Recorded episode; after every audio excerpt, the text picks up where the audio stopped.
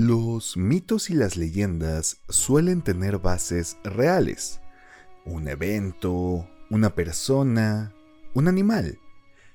Pero hay ocasiones en que hombres completamente reales se convierten en leyenda, gracias a sus grandes actos. Mm, grandes para bien o para mal. Muchas personas podrían contestarte quién fue Barba Negra un pirata, te dirán. Pero muchos podrán creer que es un pirata tipo Jack Sparrow, producto de viejas historias y antiguas novelas y series de televisión. Pero Barba Negra fue tan real como tú y como yo, más real incluso que la promesa de tu ex sobre que no le gustaba a tu mejor amiga. El nombre real de Barba Negra fue Edward Teach, y suele llamársele el último pirata del Caribe. En el imaginario colectivo, Teach se convirtió en el villano marino por excelencia, inmortalizado en novelas, películas, cómics, poemas. No es difícil discernir de dónde sale su sobrenombre, pero si eres un fan de la música de banda, te un poquito. Edward, además de imponer con sus casi dos metros de altura, tenía una tupida barba de un negro más negro que el humor de la casa de los dibujos, y para reafirmar su estatus como don malvado, colocaba mechas de cañón encendidas entre su barba, lo que cubría su amenazante rostro con humo, lo que infundía terror absoluto sobre sus enemigos. El resto de su indumentaria se componía de un tricornio, ese típico sombrero que solemos ver en las representaciones gráficas de los piratas, y un set de cuchillos y tres pistolas de distintos calibres, para lo que se ofreciera. Pero nos estamos yendo muy rápido. Primero lo primero. ¿De dónde venía Edward Teach? No se sabe el lugar exacto de su nacimiento, pero las dos grandes opciones son o Bristol, ciudad inglesa con una gran tradición naval, o Carolina del Sur. Algunas fuentes dicen que pudo haber sido oriundo de Jamaica, pero esta opción es poco probable porque a Barba Negra no le gustaba el reggae.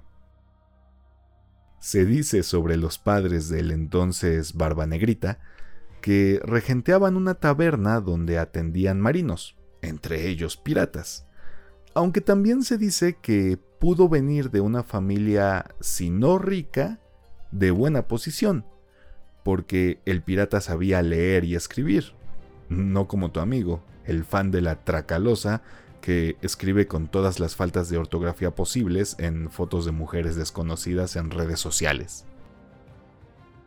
Más sobre la vida temprana de Edward no se sabe, lo que nos lleva hasta sus inicios como marino.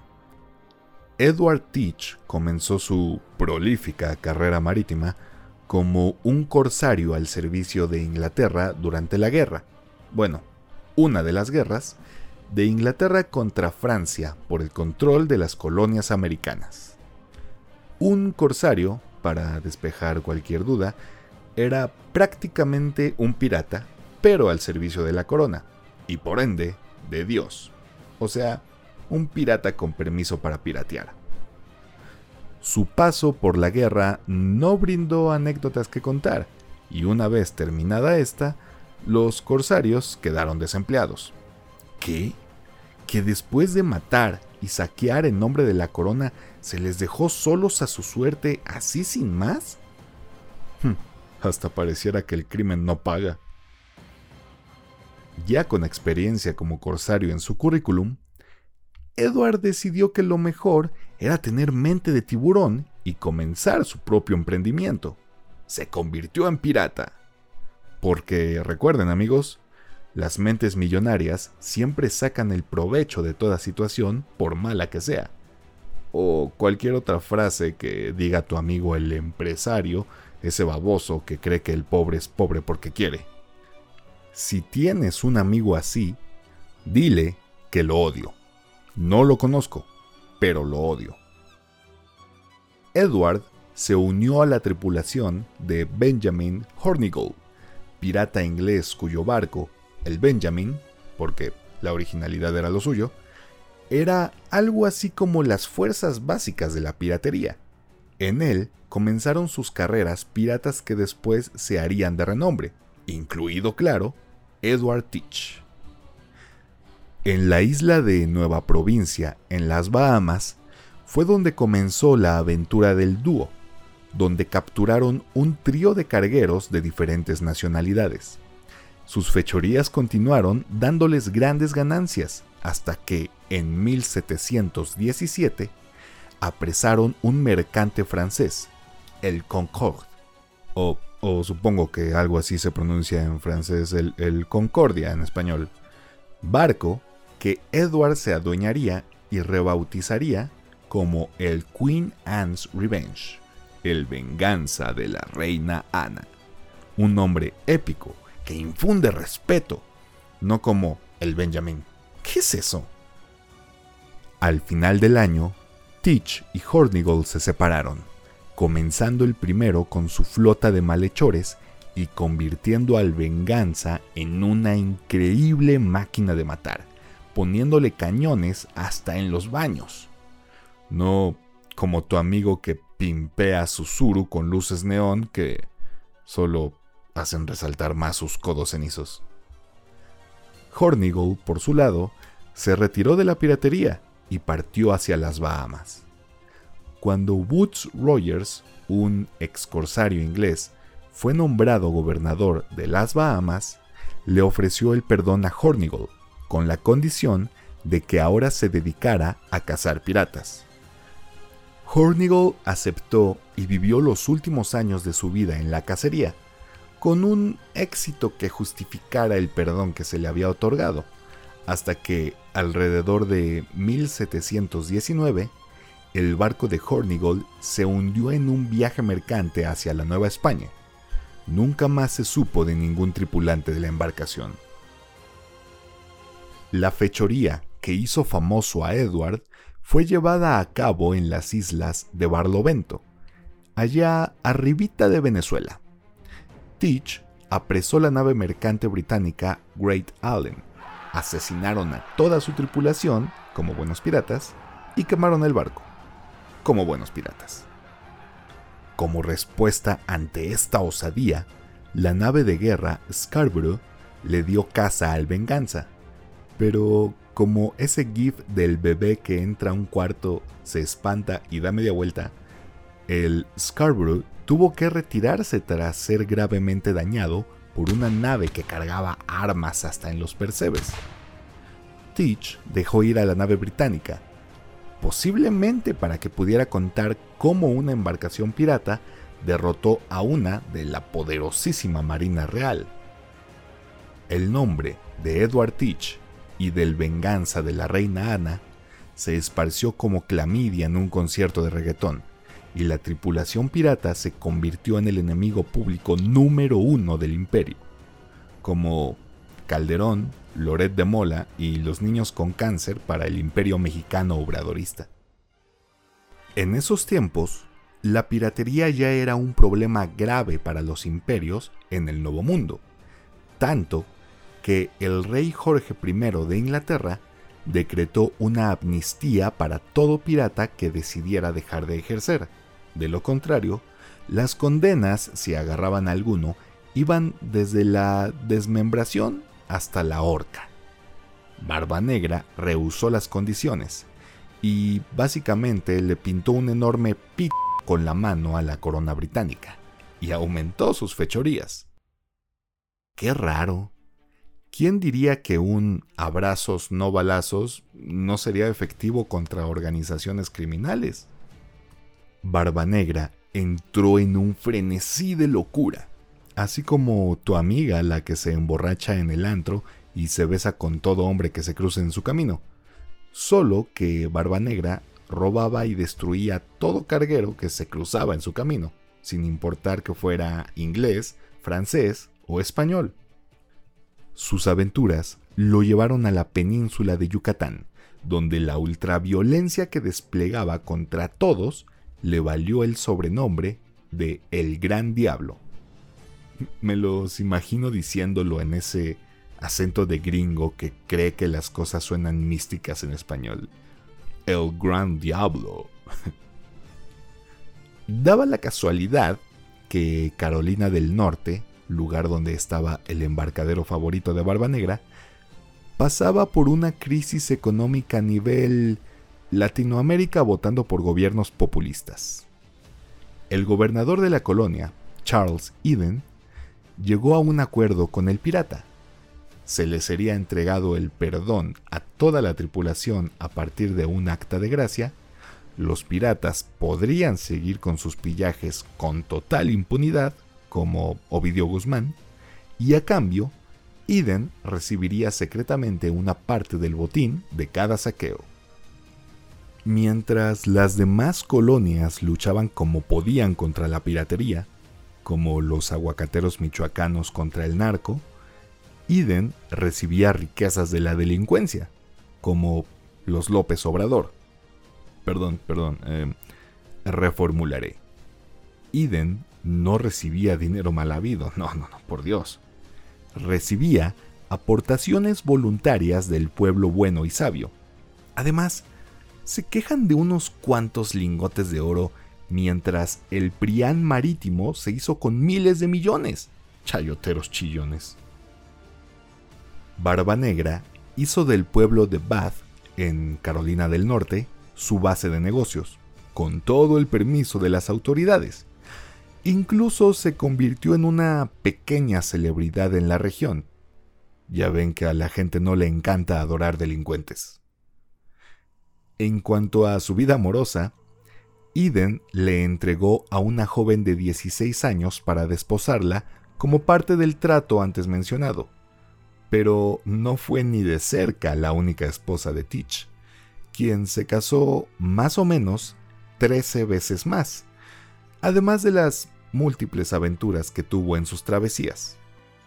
Pero bueno, dudo mucho que alguna de sus esposas esperara fidelidad de un pirata. No como tu amiga, la que sigue esperando que su novio buchón cambie, novio que ya la engañó con todas sus amigas, pero que le prometió que esta sí es la buena, ahora sí va a cambiar. Barba Negra compró una casa en la isla de Ocracoke, parte de Carolina del Norte, con el supuesto motivo de retirarse, vivir una vida de bien desde entonces. Pero así como la sangre llama a la sangre y la violencia intrafamiliar llama a los fans de la arrolladora, el crimen llamaba a Edward, quien se reagrupó con su banda de pillos y llevó a cabo uno de sus ataques más famosos. En mayo de 1718, Barba Negra sitió la ciudad de Charleston, en Carolina del Sur, porque todos saben que Carolina del Norte es enemiga mortal de Carolina del Sur, como Springfield y Shelbyville, o como la Ciudad de México y el resto de la provincia mexicana. Los hombres del capitán tomaron la ciudad mientras Barba Negra, sobre el Venganza, cubría el puerto y cualquier intento de entrar o salir. La condición para dejar la ciudad en paz fue recibir 1.500 libras, que claro, en ese entonces era muchísimo. Hoy tal vez nos alcance para unos chetos de los grandes. Se cuenta que ese rescate fue utilizado para comprar medicinas ya que la tripulación sufría de sífilis, o que incluso el rescate fue directamente en especie. Se dice que a Teach le importaba muchísimo la salud de sus hombres, tanto que cuando se apoderaron del Venganza, en ese entonces llamado Concorde, Barba Negra mandó con Davy Jones a toda la tripulación, excepto a los cirujanos. Tras ese evento, Barba Negra se vio envuelto en varios eventos.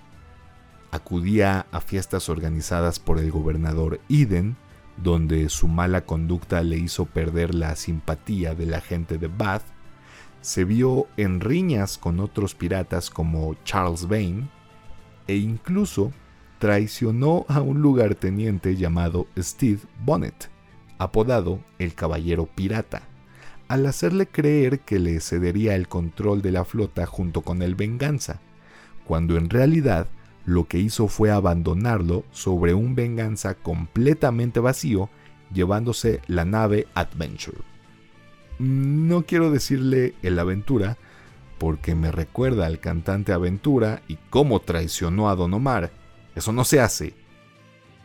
Barba Negra era el pirata más famoso en una época en que la piratería aumentaba a pasos agigantados. Fue justamente la expansión de esta práctica criminal lo que preocupó a Alexander Spotswood, gobernador de Virginia, estado que está al norte de Carolina del Norte. Spotswood decidió hacer algo antes que la piratería llegara a su colonia, y en otoño de 1718 envió dos navíos y dos balandras al mando del teniente Robert Maynard. Maynard llegó al extremo sur de la isla de Ocracoke el 21 de noviembre al atardecer, con la idea de atacar al amanecer. Al amanecer, y ya avisado de la presencia de los marinos, Barba Negra, que había estado chupando como adolescente primerizo en fiesta de preparatoria, decidió perder a sus perseguidores adentrándose por los canales de la isla. Maynard ordenó a todas las naves seguir a los piratas, mientras el Adventure escapaba disparando todos los cañones que pudieran apuntar contra las naves enemigas. Al entrar en los canales, las naves se encallaron por culpa de la marea baja. Al estar cerca los navíos, un crudísimo barba negra comenzó a gritarle a Maynard que no iba a dar cuartel, que nadie se iba a rendir y uno que otro improperio destinado a su madrecita. Al subir la marea, los marinos retomaron la persecución. La nave sobre la que iba Maynard obligó al Adventure a encallar. Momentos antes, Maynard había ordenado a sus hombres esconderse en las bodegas listos para atacar, quedándose solo en el puente junto a su timonel. Al ver el barco vacío y a su nuevo enemigo solo, Barba Negra no dudó en abordar la balandra sediento de sangre. Cuando Maynard dio la orden y los hombres de Barba Negra se vieron rodeados de soldados. Hora tras hora, ambos bandos lucharon. Mucha gente murió.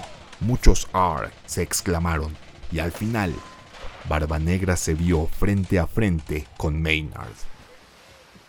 El choque de espadas fue rápido, y Maynard terminó el épico encuentro con un ágil movimiento de muñeca en que desenfundó su pistola y disparó contra Teach. Barba Negra cayó víctima de todas las heridas que sufrió en la batalla, 25 según la mayoría de las fuentes, cinco de ellas causadas por disparos. Maynard, sin dudar un segundo, decapitó a Barba Negra e hizo que colgaran su cabeza en el bauprés, el mástil que sobresale de la proa. Quedaron 15 piratas vivos, quienes fueron aprisionados y llevados a Virginia, donde 13 fueron ahorcados. La historia de Barba Negra había llegado a su fin, pero su leyenda había comenzado. Las habladurías sobre sus supuestos poderes sobrenaturales no se hicieron esperar. Incluso se decía que el cuerpo decapitado flotó alrededor del barco de Maynard en varias ocasiones, o que su fantasma deambula buscando su cabeza en Teach's Hole, un lugar en la isla de Ocracoke llamado así en su honor. Barba Negra ha sido inmortalizado en muchos medios, como ya dijimos, y en la mayoría se le otorgan cualidades sobrenaturales, cuando lo único sobrenatural sobre él es el hecho de que la gente lo romantice de ese modo. Por eso no progresamos como sociedad. era un ladrón, asesino, violador, depravado. Pero hubo y hay gente que lo idolatra, como los que idolatran al Chapo o a Escobar. Si tú eres de esas personas, te odio con toda el alma. Y en cuanto al venganza de la reina Ana, se hundió cerca de Beaufort, Carolina del Norte, cuando Teach se lo cedió, entre comillas, a Steve Bonnet. Si Teach quería deshacerse de Bonnet y el barco, o si el barco había encallado y aprovechó para deshacerse de Bonnet también, tal vez nunca lo sepamos con claridad, pero lo cierto es que el barco fue abandonado y sucumbió al paso del tiempo. En 1996 se localizó un pecio. Pecio es una pieza de una nave total o parcialmente hundida, que se creyó fue parte del Venganza, por lo que iniciaron numerosas empresas para recuperar los restos. De entre los muchos artefactos que se han recuperado, la gran cantidad de cañones es la que vuelve más probable que, en efecto, se trate del venganza. No hay duda que las historias de piratas tienen un algo que atrae, pero nunca debemos olvidar que eran asesinos despiadados y que no se parecían en nada a lo que viste en Piratas del Caribe. No hubiéramos durado nada como piratas en los 1700. Así como no durarías nada jugándole al narco. Deja de ver las narcoseries de Pigmenio y Barra, por favor. Y así como el mar cubrió para siempre los restos del venganza de la reina Ana, cubre mil y un mitos y leyendas más. Pero esas ya serán historias para otro momento. Mi nombre es Axel Bryce y te agradezco que me hayas acompañado en un episodio más de Mitomanía. Te invito a seguirme en las redes que te dejaré en la descripción de este episodio y te espero la siguiente semana con más historias.